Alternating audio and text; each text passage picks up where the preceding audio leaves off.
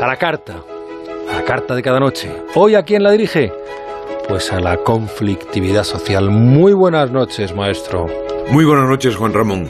Me cuesta mucho escribir y me cuesta mucho más elegir el destinatario. Es que ese destinatario director es el malestar social.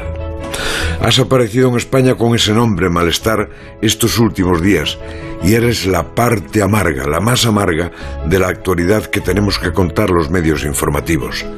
Obedeces a causas aisladas.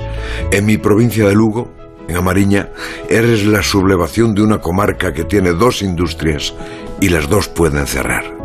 En Cádiz eres el sector del metal y el humo de las barricadas parece que se veía en toda España y por el momento no es más que una figura literaria, pero parecía la eclosión de un volcán. En el resto del país fuiste la protesta de los ganaderos por el precio de la leche, que esa gente está trabajando a pérdidas. Y a pérdidas está trabajando el sector del transporte según la versión de alguna de sus patronales y por eso pueden paralizar el país. Y hay cabreo en los cuerpos policiales por la reforma de la llamada ley Mordaza y otros sectores están organizando sus protestas porque el precio de la energía no les deja respirar. No he visto temido malestar social que te hayan escuchado en el Parlamento, donde están metidos en otras ocupaciones como cambiar el nombre del Valle de los Caídos o abrir la puerta a juzgar los crímenes del franquismo.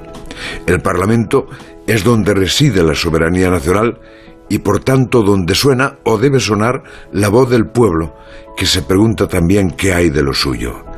Pero tu existencia, malestar, y las causas que lo producen tardan mucho tiempo en llegar. A veces producen la impresión de que son precisas muchas barricadas en Cádiz o empezar a hacerlas en la Mariña de Lugo o donde se ordeña las vacas en cualquier provincia española para que alguien acoja tu lamento. Es como si fueses algo demasiado prosaico, algo incluso vulgar para que tan ilustres personas se ocupen de ti mientras parecen agobiados por la urgencia de la memoria histórica o por desentrañar qué mensaje se contiene en los pozos de café de las encuestas del CIS. No te saludo, malestar social, porque no te quiero saludar, pero anoto tu llegada y en casi todos los casos traes aires de indignación. La brújula.